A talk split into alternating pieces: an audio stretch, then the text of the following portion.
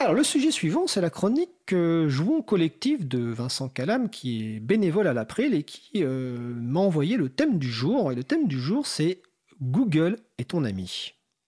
Alors oui, euh, quand j'ai envoyé ce, sujet, euh, Isabella, l'équipe de l'émission, Isabella m'a demandé en plaisantant si je n'avais pas oublié le point d'interrogation à la fin de ma phrase. C'est sûr que la volonté de Google et de ses comparses d'être présents partout dans notre vie, des téléphones aux voitures, en passant par les assistants domestiques qui nous écoutent toute la journée, fait que le mot ami dans le cadre de Google et mon ami nous fait plutôt évoquer le titre du film Marie, un ami qui vous veut du bien que le titre du livre L'ami retrouvé. Cependant, j'avais pas euh, la volonté d'être ironique dans le choix de mon titre, enfin pas trop. En fait, je pensais plutôt à une époque où Google n'était pas encore devenu Alphabet, qui est le, nom de la maison mère actuelle, et où n'était encore que le moteur de recherche qui a fait sa célébrité. À cette époque, il y a plus, de dix ans, Google et ton ami n'était pas une plaisanterie sur Google lui-même, mais plutôt une pique qu'on utilisait pour taquiner son interlocuteur. Alors peut-être préciser euh, pour les personnes qui ne connaissent pas que Harry, un ami qui vous veut du bien, en fait, c'est un, film en, 2000 où Michel retrouve par hasard un ami d'enfance prénommé Harry, et Harry va s'insinuer progressivement dans la vie de Michel et va se mettre à éliminer toutes les personnes qui, selon lui, peuvent nuire à l'épanouissement euh, de Michel.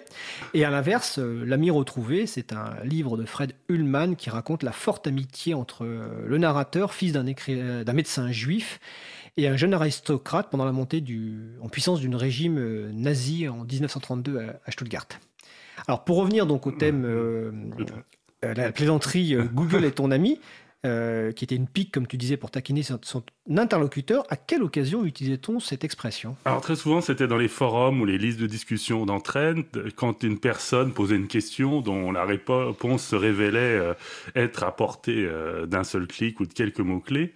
Et souvent, la bonne âme qui lui répondait, euh, malgré tout, le, faisait en rajoutant euh, Google est ton ami, histoire de, rappeler à la première personne qu'elle aurait pu faire l'effort euh, de faire la recherche elle-même. Moi-même, dans mon, cadre professionnel, euh, je pense souvent à cette phrase euh, Google est ton ami quand on pose une question, mais je, ne le dis pas parce que là, mon but n'est pas de taquiner ou de mettre à l'aise mon, interlocuteur, parce que je sais que là, je vais souvent trouver la, la réponse en faisant une, une, recherche sur Internet. Alors, cependant, moi, je pour la défense des, personnes qui posent ce type de questions. Il faut quand même rappeler que chercher s'apprend. Ce ne sont pas les documentalistes qui me contrediront. Toutes les réponses ne se trouvent pas du premier coup. Hein. Quand je fais une recherche, parfois nécessaire d'affiner la recherche quand il y a trop de résultats sans rapport avec la question qu'on avait en tête. Et puis, bon, quand le sujet est technique, il faut aussi savoir souvent la traduction en anglaise de ce qu'on cherche, car il y a de fortes chances que la réponse se trouve que dans cette langue. D'accord. Et les moteurs de recherche, en fait, restent une porte d'entrée euh, majeure aujourd'hui sur Internet. On peut peut-être mettre le point d'interrogation avec Google est ton ami, non? Oui, oui, surtout si on se place de l'autre côté, donc pas celui de l'internaute qui, circule sur Internet, mais plutôt sur celui des gestionnaires de sites. Moi, je m'occupe du développement technique de plusieurs sites de ressources documentaires. Il y a quelque temps, j'ai reçu un, appel angoissé du responsable d'un de ces sites qui avait vu les statistiques de fréquentation s'effondrer du, jour au lendemain. Et ça s'est effondré parce que plus aucune visite ne venait d'une recherche Google. Bon, alors au final, on s'est rendu compte que le problème venait de chez nous, c'était un, certificat de, sécurité non renouvelé. Mais c'est vrai que pendant quelques temps, nous avons craint d'avoir été mis euh, sans, sur les listes noires par Google sans, sans pouvoir en repérer la raison. Surtout qu'aucun euh, contenu particulier n'avait été mis en ligne au moment de la chute. C'était euh, un, un, vendredi en milieu de journée, donc sans raison. Et c'est vrai que pour les sites que je suis, euh, les statistiques de fréquentation sont, sont. Plus de 80% des visiteurs arrivent via un moteur de recherche. Et parmi eux, plus de 90% viennent de Google. Donc là, effectivement, pour ces sites, ne plus être présent sur Google, c'est pratiquement la mort euh, numérique. Alors tu parles de mort numérique, euh, euh. est-ce qu'il y a un espoir face à ce monopole? Oui, oui, non, bien sûr. Après, on existe toujours sur Internet, même si on a moins de fréquentation, hein, c'est pas non plus euh, dramatique. Simplement, c'est plutôt, d'ailleurs, c'est plutôt vis-à-vis des bailleurs de fonds ou des choses comme ça que ça peut poser problème d'avoir des, des, mauvaises statistiques. Et mais évidemment, nombreux sont ceux qui s'interrogent sur cette situation. D'autres moteurs de recherche existent et tentent de se faire une place. Hein. Citons le dernier né qui est Quant, une initiative française. Alors, je trouve ce qui est, intéressant, c'est que du, point de vue du logiciel libre, je dirais que le problème, c'est pas tant le logiciel lui-même et l'algorithme. Google très, a son propre algorithme, des, des, moteurs de recherche libre existent comme euh, Lucene.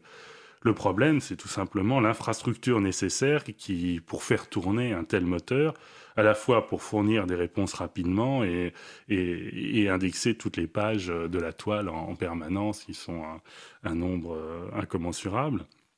À titre de comparaison, là, récemment, l'encyclopédie Wikipédia a fait une campagne de dons, euh, comme elle le fait régulièrement, rappelant que l'infrastructure pour héberger une telle encyclopédie euh, a un coût. Euh, et euh, je pense pour un moteur qui serait euh, libre et sans publicité, il faudrait, pour financer son infrastructure, une collecte de dons, je pense, bien, bien supérieure même à, celle de, Wikipédia, et, et, nous en sommes encore loin. Alors moi, je pense qu'une des pistes, en, en attendant, ça vaut aussi, euh, pour ne pas être dépendant de ces, moteurs de recherche, quels qu'ils soient, euh, d'aussi de réfléchir à des modes d'accès alternatifs à, l'information, hein, quitter, euh, quitter peut-être le réflexe de, de, juste taper dans, dans sa barre de, de recherche.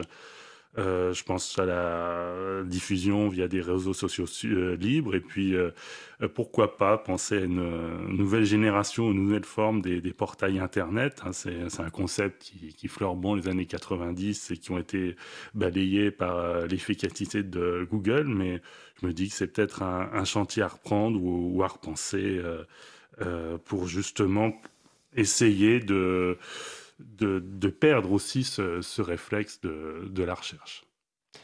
Réflexe, de la recherche qui est aussi euh, renforcé par le fait aujourd'hui que la plupart des gens euh, confondent navigateur web et moteur de recherche, parce qu'en fait, quand ils lancent un navigateur web, que ce soit un navigateur de Microsoft ou Firefox, leur premier réflexe c'est de taper dans la barre de recherche en haut, et en fait, euh, ils pensent finalement que le navigateur web et le moteur de recherche, c'est exactement la même chose.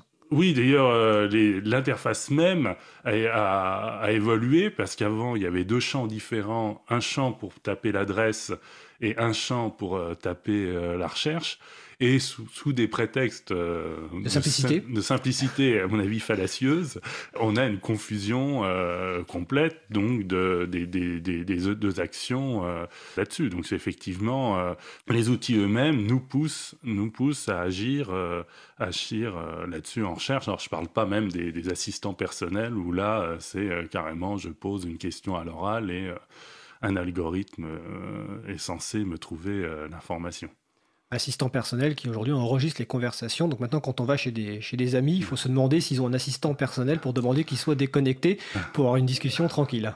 Voilà, alors là, c'est encore un autre aspect, mais euh, voilà, c'est toujours, euh, il y a toujours le piège de la, je pense, de la simplicité effectivement, les amis qui vous veuillent du bien, qui veulent vous simplifier la vie, qui veulent vous vendre des produits qui répondent à des besoins que vous n'aviez pas avant et qui, qui font naître ces besoins, sont toujours suspects. Il faut toujours se poser de la question si euh, s'il n'y a pas une idée derrière ou euh, s'il n'y a pas un loup derrière.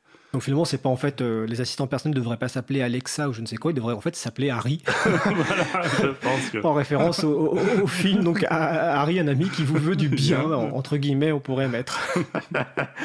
bon, en tout cas, merci Vincent. C'est donc la, c'était donc la chronique de Vincent Calam. Euh, jouons collectif. Je te souhaite une belle journée, puis au mois prochain. Au mois prochain.